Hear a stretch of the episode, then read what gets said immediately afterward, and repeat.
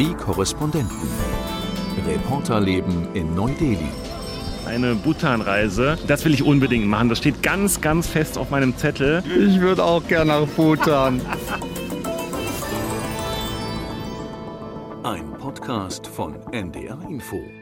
Hallo und Namaste, schön, dass ihr wieder dabei seid. Hier sind Oliver und Peter und wir sitzen wieder auf der berühmten Dachterrasse und schauen nochmal aufs Jahr zurück, das zweite Mal. Letzte Woche hatten wir ja den ersten Teil dieses Jahresrückblicks.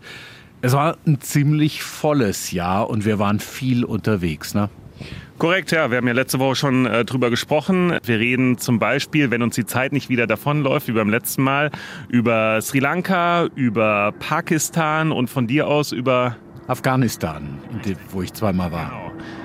Dann würde ich sagen, fangen wir wieder mit der Chronologie der Dinge an, oder? Ich glaube, Sri Lanka war vor Afghanistan oder was war davor, weißt du es? Nein, ich glaube, ich war zuerst in Afghanistan, aber ich mach du mal mit Sri Lanka. Fang du mal mit Sri Lanka an, weil Afghanistan zieht sich ja tatsächlich bis jetzt. Okay, gut, dann fange ich an mit Sri Lanka. Da ging es ja vor allen Dingen im Sommer hoch her, im Juni, Juli. Viele werden sich erinnern, die großen Straßenproteste, 100.000 oder mehr Menschen auf den Straßen, der Regierung Regierungsumsturz und das muss ich sagen, war auch für mich, ich will nicht Highlight sagen, weil das sind ja dann doch für die Bevölkerung dort bittere Stunden gewesen, aber es waren krasse Tage auf jeden Fall, würde ich sagen. Also was, was ich dort erlebt habe, im Präsidentenpalast gestanden, dann mit den Demonstranten in ein Gebäude, wo man normal nie reinkommen würde. Ich habe dort äh, Schalten am Präsidentenpool gemacht. Die Leute sind dort reingesprungen, teilweise von drei Meter hohen Gebäuden reingesprungen. Also Schalten, um da mal reinzugehen, TV-Schalten, ne? Du warst live im Fernsehen dann. Ich, ich war live im Fernsehen, habe dort meine ersten englischen Schalten für die Deutsche Welle gemacht, musste ich erstmal reinkommen so ein bisschen. Ich habe Radio gemacht dort in äh, Sri Lanka, weil ihr zu der Zeit nicht weg konntet, glaube ich, oder ich halt eh da war dann und es dann in dem Fall keinen Sinn mehr gemacht hat, dass noch einer von euch kam. Von daher habe ich viele Live-Talks im Radio gemacht. Ich habe Tagesschau, Tagesthemen, Weltspiegel gemacht. Also es waren, es waren sehr, sehr bewegende Tage. Wir können ja mal kurz auch reinhören, wie verzweifelt die teilweise auch waren. Sollte hier gerade Krieg herrschen, wir würden weniger leiden als jetzt. Meine Kinder sind zu Hause. Sie haben Hunger. Mein Mann steht in der Schlange für Treibstoff an. So weit ist es nun gekommen und hier gibt es nicht einmal einen Tropfen Wasser, während wir warten müssen.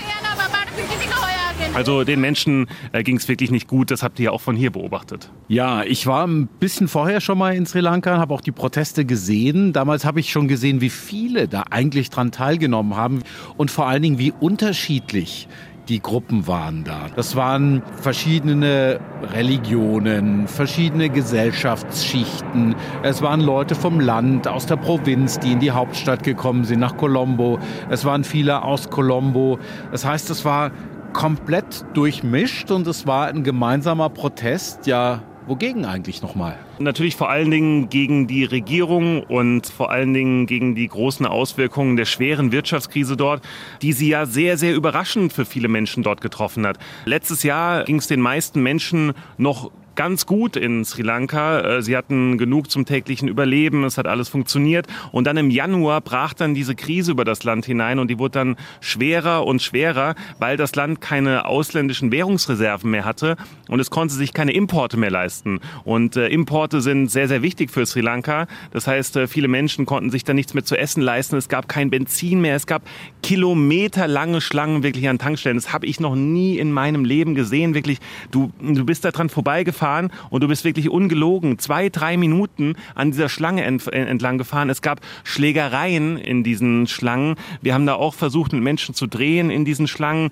Wir wurden selbst bedrängt dort. Also es war eine sehr, sehr aggressive, aufgewühlte Stimmung. Ähm, wir haben selbst äh, Pfefferspray abbekommen. Wir haben, waren zum Glück geschützt durch Masken, aber es war eine wirklich eine, eine unglaublich intensive Zeit dort in Sri Lanka. Ja, und es hat zum Beispiel auch an Gasflaschen gefehlt. Die sind immens teuer geworden. Die waren schon, als ich ich da war, ein paar Wochen früher, sind die schon viel, viel teurer geworden.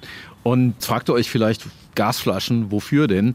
Die meisten Menschen in dem Land kochen eben mit Gas und deshalb hat eine normale Familie dann irgendwie für eine Gasflasche ungefähr das Fünffache, Zehnfache oder so zahlen müssen, so dass sie sich auch überlegen mussten, wie häufig sie sie eigentlich einsetzen dann haben sie halt nicht dreimal am Tag gegessen, dann haben sie zweimal am Tag gegessen. Und wir sprechen jetzt nicht von armen Menschen, mhm. sondern wir sprechen von Leuten, die man in Sri Lanka als Mittelklasse bezeichnen würde. Ja, total. Also es hat wirklich sämtliche Bevölkerungsschichten betroffen und deswegen sind ja auch so viele Menschen wirklich auf die Straßen gegangen. Ich glaube, die Menschen waren selbst so ein bisschen überrascht, wie viele es dann im Endeffekt wurden und welche Dynamik diese Proteste dann erreicht hatten. Und dann haben es die äh, Protestierenden ja tatsächlich erreicht, dass der Präsident Gotabaya Rajapaksa, gegen den sich ein Großteil des Hasses, muss man fast schon sagen, gerichtet hat, zurückgetreten ist. Er ist dann auch aus dem Land geflohen. Es gab dann auch noch mal eine äh, Auseinandersetzung vor dem Haus des Ministerpräsidenten. Also es waren wirklich sehr, sehr intensive Tage, aber die Protestierenden haben da viel erreicht. Man muss leider sagen, wenn man jetzt sich äh, das Bild heute anguckt, dass es nicht viel gebracht hat, denn die Situation ist nicht so viel besser geworden. Sri Lanka steckt zwar in Verhandlungen mit dem Internationalen Währungsfonds, wie man diese zig Milliarden US-Dollar an Schulden abbauen kann, aber eine Lösung ist bis heute noch nicht gefunden. Ja, und Rajapaksa ist auch wieder im Land, ne? Korrekt, der ist wieder da. Also da sieht man, die Dinge haben sich ein Stück weit äh, beruhigt. Unter dem damaligen Ministerpräsidenten und heutigen Präsidenten Wickremesinghe hat sich nicht viel geändert. Das war auch so ein bisschen die Angst der Demonstranten damals, dass genau Menschen der alten Macht quasi dann wieder die Macht erreichen, dann die vorher Gotabaya Rajapaksa hatte. Und so ist es dann auch gekommen. Und ja, momentan sieht es immer noch nicht besonders gut in Sri Lanka aus. Ja, und ich glaube, wir werden da auch bald wieder mal hin müssen. Ich befürchte, dass ganz viele resigniert haben. Das war so ein bestimmter Geist in dieser Zeit, als die protestiert haben. Die haben ja sehr lange, die haben über Monate protestiert. Da gab es dieses Dorf, dieses Gotha Go Home Dorf. Die haben da äh, richtig äh, gekämpft. Ne? Da gab es alles Mögliche. Da gab es eine Kantine. Da gab es sogar ein Anwaltszelt, wo Anwälte und Anwältinnen sich zur Verfügung gestellt haben, um verhaftete Demonstrantinnen und Demonstranten dann wieder aus dem Knast zu kriegen. Also das war wirklich eine richtige Volksbewegung.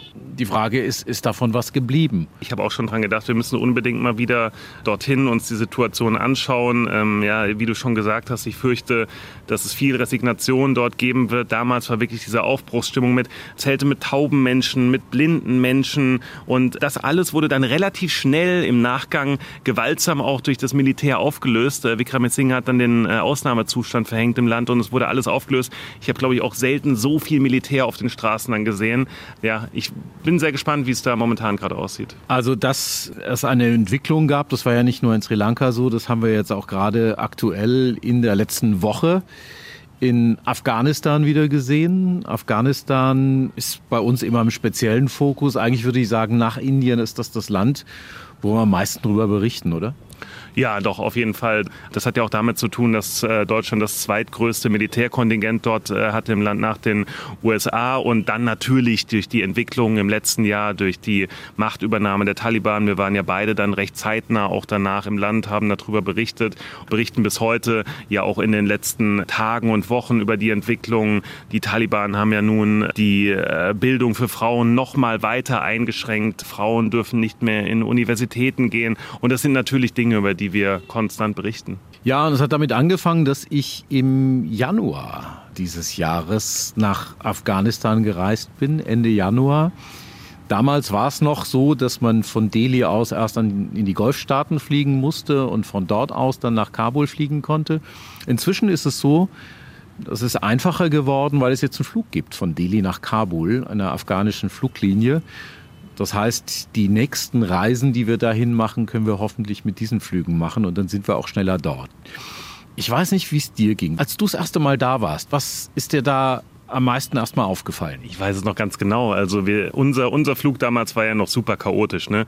Über Dubai nach Usbekistan, dann dort an die Grenze zu Afghanistan dann zu Fuß über eine Brücke drüber und dann war das ja diese komische Situation noch, dass die Taliban in den Büros saßen, in denen vorher natürlich die afghanischen Visa-Angestellten saßen und dort dann uns den Visasticker eben reingemacht haben. Und wir gedacht haben, okay, wir haben jetzt noch ganz normal das Visum hier bei der afghanischen Botschaft beantragt. Wie macht es überhaupt Sinn? Respektieren die überhaupt dieses Visum jetzt? Also wir kamen dann rein und dann ungelogen, wir sind zehn Minuten mit dem Auto gefahren dort in dem Land und dann kamen wir an einen riesigen Militärcheckpoint der Taliban und es hieß alle aussteigen. Und ich dachte mir so, oh Gott, oh Gott, was kommt jetzt hier auf uns zu? Ne?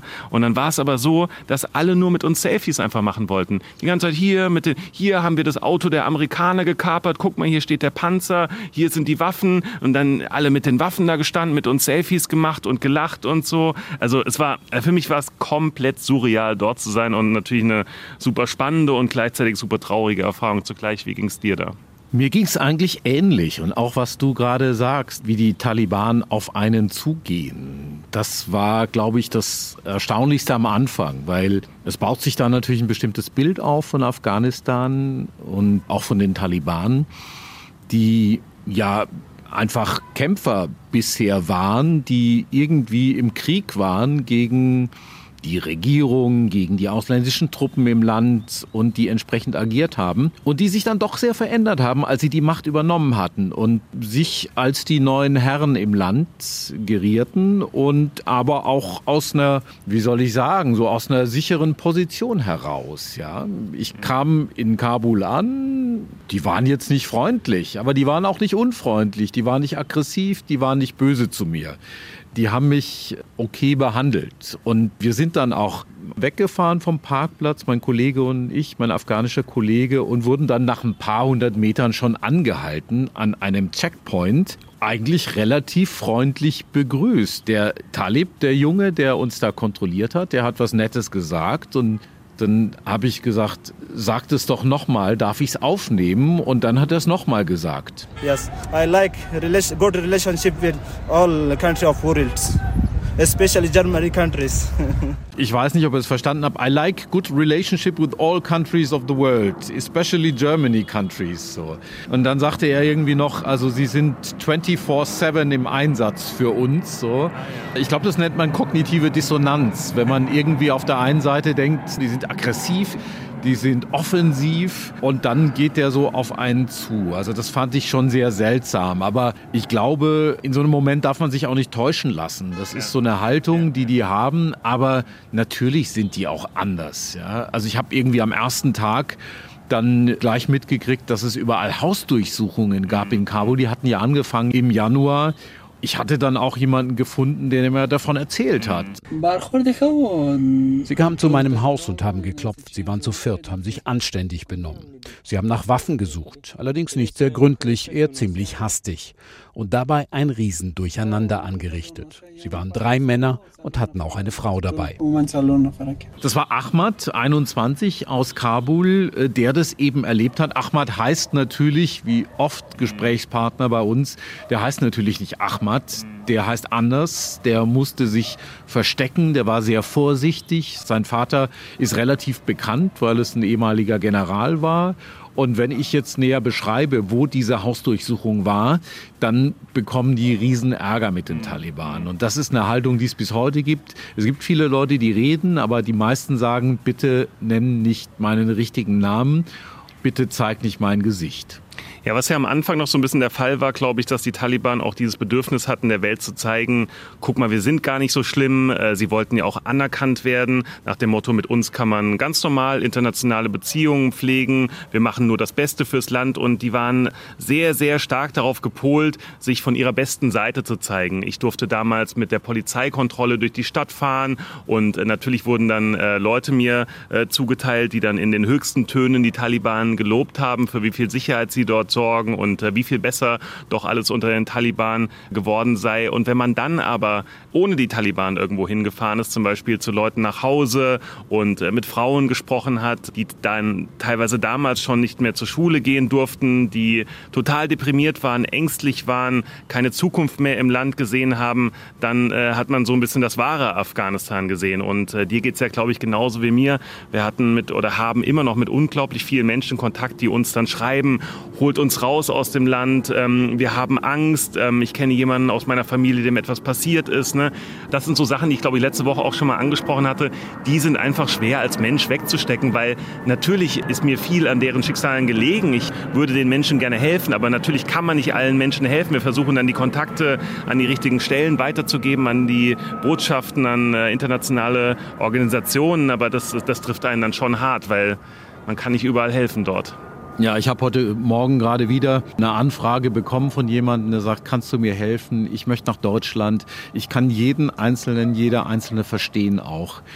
Aber es ist unglaublich schwierig im Augenblick, da irgendwie zu helfen. Was man machen kann, ist dann, wenn man denjenigen kennt und etwas sagen kann über denjenigen, das auch aufschreiben und damit die das nehmen können für ihre Bewerbung, ja. Aber ich habe neulich mal mit jemandem, der in Deutschland dafür verantwortlich ist, gesprochen und der sagte, die Chancen sind relativ gering, weil die Kontingente, die tatsächlich nach Deutschland dann dürfen, auch nicht so arg groß sind und das wird lange dauern. Also jemanden akut zu retten in so einer Situation durch sowas ist extrem schwer. Ja, super schwer. Und das ist natürlich wirklich schade, weil wir wissen beide, wie sehr die Freiheit von Menschen dort eingeschränkt wird, besonders von Frauen, besonders jetzt nochmal durch diese Regelungen, die in den letzten Wochen dazugekommen sind. Und das ist wirklich äh, dramatisch. Und deshalb ist es so wichtig, dass wir ständig wieder dahinschauen, zumindest darüber berichten, dass bekannt wird, was dort passiert und so zumindest indirekt äh, Druck auf die Taliban ausübt. Ja, also was mich am meisten bewegt hat, ist, wie sich die Menschen entwickelt haben in der Zeit. Ich war zweimal da, eben Ende Januar und dann noch mal im Sommer nach dem Erdbeben. Und ich habe mehrere Menschen dort zweimal getroffen, auch mindestens zweimal. Zum Beispiel einen Journalisten von einem Fernsehsender von Tolo News, zum Beispiel eine Lehrerin, die eine Untergrundschule betreibt. Und da habe ich auch gesehen, wie die sich entwickelt haben in der Zeit. Im Frühjahr, im Januar, Februar haben die sich noch ich will nicht sagen positiv geäußert, aber es war zumindest noch ein bisschen Hoffnung drin. Also Shafik Gowari zum Beispiel von Tolo News, der Geschäftsführer, der hatte mir damals gesagt, er spricht gut Deutsch, der war lange in Deutschland. Jetzt verlangen die Menschen nicht nur Sicherheit, die Menschen verlangen Schulen, Gesundheitswesen, die verlangen Straßen, die verlangen äh, Rechts und Ordnung und die verlangen auch äh, gewisse Freiheit, Arbeitsplätze. Die Menschen verlangen ganz vieles nicht nur Sicherheit eben, was du gesagt hast, was die Taliban tatsächlich in einem gewissen Maße da auch gewährleisten. Viele andere Dinge auch, gewisse Freiheiten auch, sagt ja Schafik, und Arbeitsplätze und Wohlstand. Und da ist halt nichts draus geworden. Wohlstand kann nicht geschaffen werden, solange die Taliban die Freiheitsrechte der Menschen so einschränken, weil dann die Sanktionen auch nicht aufgehoben werden. Das heißt, der Druck auf das Land lässt dann auch nicht nach. Arbeitsplätze, ja, Recht und Ordnung. Was ist Recht und Ordnung? Da haben die Taliban natürlich auch eine andere Vorstellung davon. Insofern hat sich eigentlich nichts umgesetzt. Und gerade wenn ich auf Tolo News schaue, da habe ich auch einen Kollegen von Schafik getroffen, der bei den Nachrichten arbeitet von Tolo News. Der hat auch noch im Januar, Februar erzählt, ja, ich möchte mir das anschauen. Ich traue den Taliban nicht, aber ich möchte hier in diesem Land bleiben, weil es mein Land ist. Ich bin Journalist die Sprache ist mein Werkzeug. Ich bin im Ausland eigentlich nichts. Deshalb will ich hier bleiben und ich liebe dieses Land. Und irgendwie wird es schon gehen. Drei, vier Monate später klang der ganz anders. Mhm. Und inzwischen schreibe ich mit dem über die Frage, wie er denn das Land eigentlich mhm. verlassen kann. Das sieht man bei Journalisten, aber das sieht man natürlich auch bei anderen. Genau deshalb wollen natürlich viele Menschen das Land verlassen. Sie wollen eine Zukunft haben, in der sie selbst freie Entscheidungen treffen können, in der sie sich entwickeln können. Und das geht momentan in dem Land nicht. Absolut nicht. Und das war jetzt auch letzte Woche mit diesem Univerbot so. Da habe ich mich erstmal dran erinnert, wie die Unis geöffnet haben. Als ich dort war, war es nämlich so, da hieß es plötzlich, die Unis sind offen. Dann bin ich mit meinem Kollegen sofort zur Uni gefahren und haben, wir haben da geguckt und so. Es war klar, eigentlich dürfen wir da nicht drehen, eigentlich dürfen wir da keine Aufnahmen machen, nichts. Aber wir haben dann trotzdem so aus der Hüfte eben so ein paar Aufnahmen gemacht und auch Töne aufgenommen. Und da kamen die Studentin, wir haben uns sogar aufs Gelände geschmuggelt, an den Wachen vorbei und haben da so ein bisschen einfach beobachtet, haben auch mit Leuten gesprochen mit Studentinnen und Studenten und die waren fröhlich an dem Tag, ja. Die waren alle verhüllt, die Studentinnen. Das war klar, dass die getrennt sein müssen von den männlichen Studenten. Es war so, die Frauen kamen morgens früh, so um sieben ungefähr.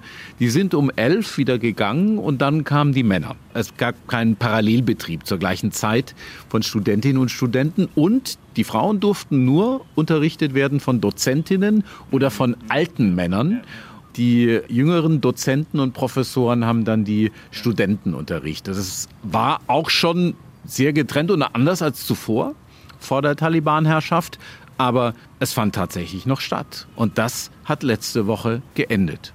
Genau, ja, das ist ähm, auch wirklich nochmal ein Schicksalsschlag für viele, viele junge, junge Afghaninnen, die zumindest gehofft hatten, dass sie jetzt ihr Studium dort noch abschließen können. Zum Beispiel habe ich mit jemandem gesprochen, mit einer 23-Jährigen, die Journalismus studiert hat und die gerade mal jetzt ihr erstes Semester beendet hatte, gerade ihre Prüfungen hatte und sich darauf gefreut hat, dass sie jetzt dann ihren Master dann dort machen kann. Ja, man kann nur hoffen, dass diese Entscheidung irgendwann rückgängig gemacht wird, aber bei dem, was wir bisher von den Taliban kennen, kann man nicht davon ausgehen. Also äh, da gibt es wenig Hoffnung. Wir haben ja auch immer noch keine Teenager-Mädchen in den Schulen. Das heißt, ab der siebten Klasse dürfen die nicht mehr zur Schule gehen.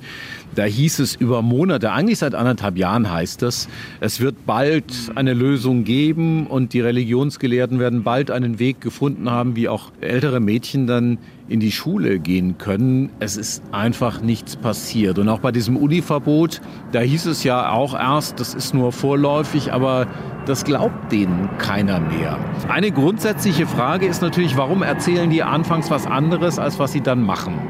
Einer der Erklärungsversuche ist, dass am Anfang andere geredet haben die, die jetzt agieren, die jetzt die Macht ausüben. Ich will gar nicht sagen, die jetzt die Macht haben, weil ich glaube, die sich jetzt da durchsetzen, die sind auch letztes Jahr mächtig gewesen, die sind nur ruhig gewesen.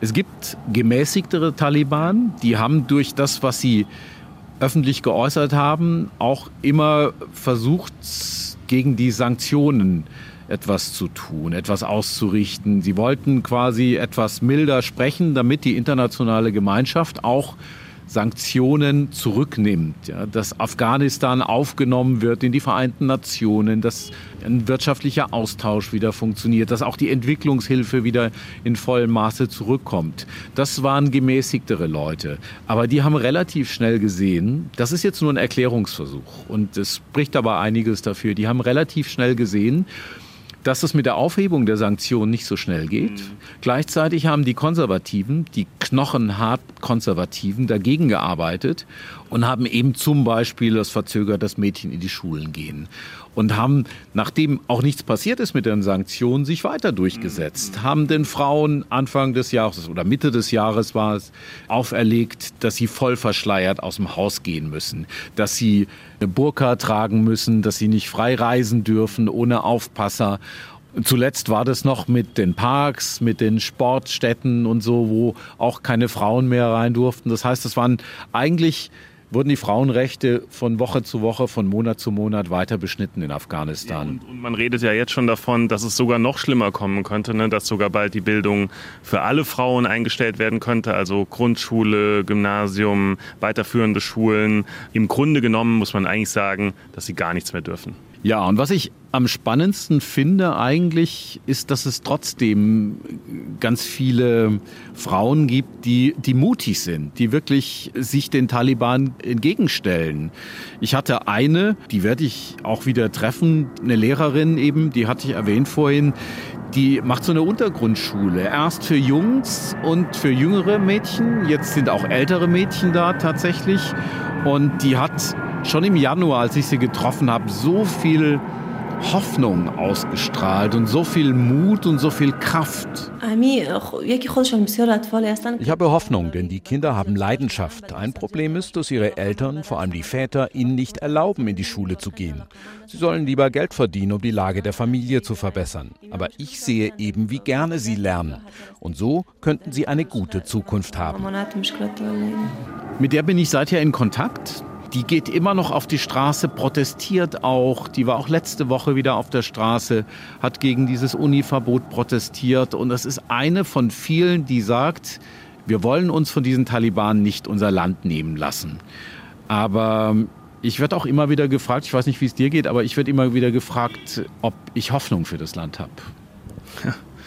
Und ich würde immer gerne Ja sagen, aber momentan weiß ich nicht, woher diese Hoffnung kommen soll. Wir haben jetzt wirklich lange über die Entwicklung in den letzten Wochen und äh, Monaten gesprochen Es kommt wirklich Tiefschlag auf Tiefschlag. Es gibt kaum mal eine Nachricht, wo ich sagen würde, wow, das ist doch jetzt mal eine gute Nachricht, das gibt Anlass zur Hoffnung. Ich würde, wie gesagt, liebend gerne sagen, ich habe große Hoffnung für das Land, muss aber leider sagen, ich weiß nicht, woher ich sie gerade nehmen soll. Das wäre auch meine Antwort gewesen.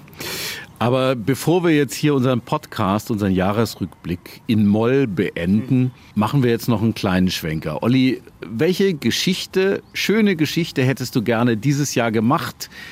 Konntest du aber nicht machen, weil so viel los war und willst du nächstes Jahr machen? Also ich bin wirklich sehr, sehr neidisch auf die scheidende Kollegin Silke Dietrich, die ja eine wunderbare Geschichte über das Land Bhutan gemacht hat, über Glück oder auch Unglück in Bhutan, denn ähm, das Land gilt ja als das glücklichste Land der Welt. Sie hat auch viele, viele O-Töne äh, eingeholt, die ich schon gehört habe äh, von Menschen, die auch sehr, sehr glücklich sind. Gleichzeitig gehört aber auch zur Wahrheit, dass viele junge Menschen gerne aus dem Land herausgehen würden, einfach aufgrund von mangelnden Jobperspektiven, weil dort einfach nicht die hochbezahlten oder auch interessanten Jobs zur Verfügung stehen. Viele Menschen gehen zum Beispiel nach Australien, versuchen dort ihr Glück und das will ich unbedingt machen. Das steht ganz, ganz fest auf meinem Zettel. Wahrscheinlich März oder Mai eine Bhutan-Reise und dort diese atemberaubende Natur erleben, die Menschen erleben, der Frage nachgehen, wie glücklich ist das Land eigentlich.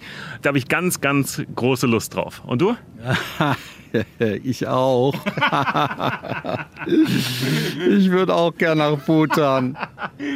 Ja, dann lass uns doch zusammen einfach hin. Ja, und du weißt ja, dass ich Briefmarkensammler bin. Bhutan ist nämlich auch dafür bekannt, dass es so komische, runde, sonst wie Briefmarken hat. Die haben schon vor Jahrzehnten Briefmarken ausgegeben, die man nicht nur auf Briefe kleben konnte, sondern die man auch auf einen Plattenspieler legen konnte und die eine bhutanesische Oh, Melodie gespielt haben. Was die wohl wert sein mögen, möchte ich mir gar nicht vorstellen. Du. Ja, vor allen Dingen auf Briefen, weil die Leute die natürlich nicht auf die Briefe geklebt haben. Nein, im Ernst. Wir können ja vielleicht gemeinsam hinfahren, ne? Ja, auf jeden Fall. Ja, ja, klar. Ja, dann geht das Jahr so langsam zu Ende in diesem Podcast. Wir wünschen euch noch eine gute Woche, einen guten Rutsch ins neue Jahr. Ich hoffe, ihr holt euch alle so ein bisschen von diesem anstrengenden und sehr, sehr besonderen Jahr. Und wir aus Delhi wünschen euch natürlich nur das aller, allerbeste für 2023. Tschüss. Tschüss. Hallo, ich bin Arne Schulz vom NDR-Podcast Mission Klima Lösungen für die Krise. In diesem Jahr sind Hunderttausende Solaranlagen installiert worden und Wärmepumpen.